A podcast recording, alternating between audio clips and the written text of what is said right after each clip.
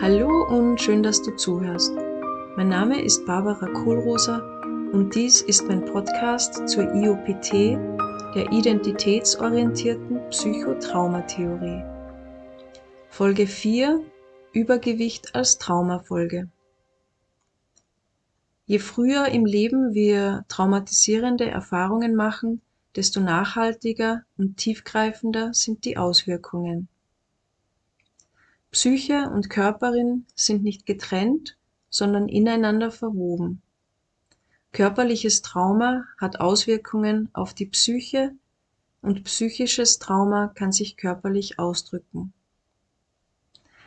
Erst wenn wir Trauma erleben, führt dies zu einer Spaltung von Psyche und Körperin. Traumatische Erfahrungen im frühen familiären Umfeld haben eine chronische Übererregung zur Folge.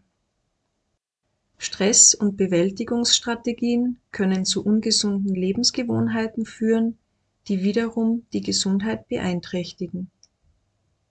Traumareaktionen können den Energiefluss in der Körperin dauerhaft reduzieren und damit den Ausdruck der Gefühle, die zu dieser Situation gehören. Sie werden in Nerven, Muskeln und Organen gespeichert und verursachen dort eine permanente Anspannung, verminderte Durchblutung oder Schmerzen.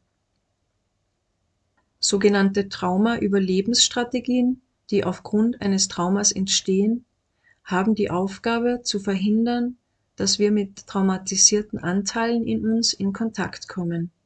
Sie versuchen uns davor zu schützen. Sie unterdrücken Traumareaktionen und Erinnerungen, zum Beispiel durch eine dauerhaft flache Atmung, die bewusst oft gar nicht wahrgenommen wird. Dies führt zu einem dauerhaften Zustand von innerem Stress, sogenannter toxischer Stress. Mit der Zeit kann dies zum Beispiel eine verminderte Immunreaktion bewirken, eingeschränkte Verdauung oder andere Probleme. Es gibt dann auch keinen vollständigen Erholungszustand mehr. Besonders früh traumatisierte Menschen kennen gar keinen echten Entspannungszustand. Für sie ist eine permanent hohe innere Anspannung der Normalzustand. Psychotrauma hat also konkrete körperliche Auswirkungen.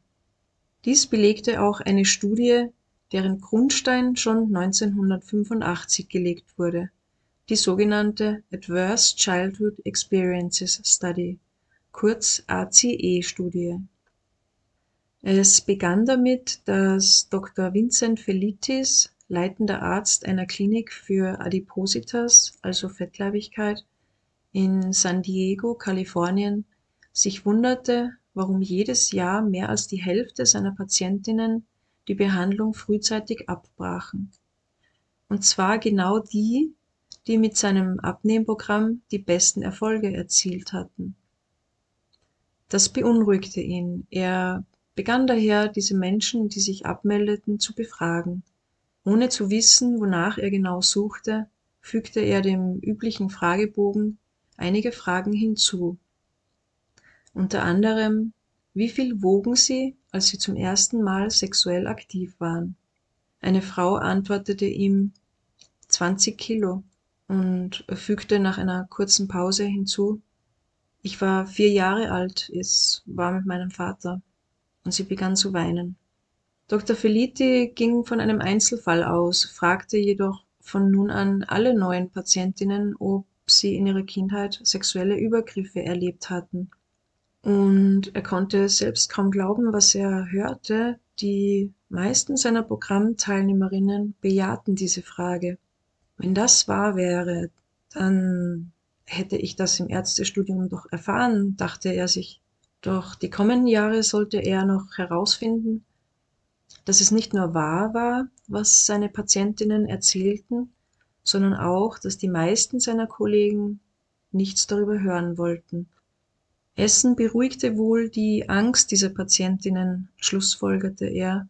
Es unterstützte sie dabei, ihre Wut zu unterdrücken oder ihre Depressionen zu besänftigen. Das war wohl der springende Punkt. Das Abnehmen in der Klinik erhöhte bei vielen Teilnehmerinnen ihre Ängste und Depressionen auf ein unerträgliches Niveau. Deshalb verließen sie die Klinik. Eine kleine Anmerkung von mir. Die Erkenntnis Dr. Felitis, dass mindestens jeder zweite mehrgewichtige Mensch ein sexuelles Trauma erlebt hat, finde ich beachtenswert.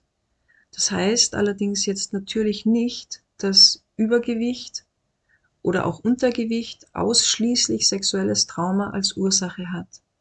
Es kann viele Gründe dafür geben, zum Beispiel Stoffwechselerkrankungen oder andere Krankheiten, Medikamente, schlechte Gewohnheiten, fehlendes Wissen oder Vorbilder.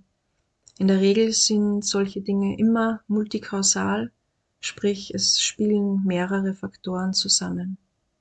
Selbstverständlich können übergewichtige Menschen völlig zufrieden sein mit ihrem Gewicht, sich wohlfühlen, kerngesund und fit sein. Wer sich mit ihrem, seinem Gewicht, Körpergefühl oder Selbstbild unglücklich fühlt und sich ansehen möchte, ob ein Trauma als Ursache in Frage kommt, hat die Möglichkeit, sich das Thema mit der IOPT-Anliegenmethode, der sogenannten Selbstbegegnung, anzusehen und das Trauma zu integrieren. Ein meines Erachtens wichtiger Punkt ist zusätzlich zu den Ursachen für Mehrgewicht weitere psychische Folgen aufgrund der Diskriminierung von mehrgewichtigen Menschen zu erkennen. Negative Bewertungen von Übergewicht sind sehr verbreitet und das hat Folgen, ob sie nun explizit ausgesprochen werden oder nicht oder man nur danach handelt. Studien haben gezeigt, dass Schüler mit Übergewicht bei gleicher Leistung oft schlechtere Noten bekommen als ihre Mitschüler. Auch am Arbeitsplatz werden Menschen gelegentlich nur aufgrund ihres hohen Gewichts unfair beurteilt. Beim Arzt werden sie eher als Normalgewichtige bevormundet oder es wird suggeriert, dass alle Gesundheitsprobleme durch das aktuelle Gewicht verursacht werden. Diese Pauschalisierung ist sehr kränkend. Wortwörtlich, denn es ist nachgewiesen, dass jede Art von Diskriminierung das Risiko für Depressionen und generalisierte Angststörungen erhöht. Wie ging es nun weiter mit Dr. Felitti? Er flog 1990 nach Atlanta, um auf einem Kongress für Psychologen und Psychiater der Nordamerikanischen Vereinigung für das Studium der Fettleibigkeit einen Vortrag zu halten. Ein Zuhörer und Kollege, Dr. David Williamson, sagte nach der Rede zu ihm, wenn das, was du da behauptest, wirklich stimmt, dann hat das eine enorme Bedeutung für das Gesundheitswesen. Aber niemand wird es dir glauben, denn es war nur eine Studie von 268 Menschen gewesen in der Nische des Adipositas-Programms. Er fügte hinzu, es wäre wahrscheinlich, dass die Aussagen seiner Patientinnen großteils erfunden wären, um eine Erklärung für ihre gescheiterten Leben zu liefern. Daraufhin beschloss Felitti eine groß angelegte Studie durchzuführen. Diese Studie bestätigte seine Erkenntnisse nicht nur, sondern lieferte weitere erstaunliche Ergebnisse. Davon erzähle ich dir in der nächsten Folge.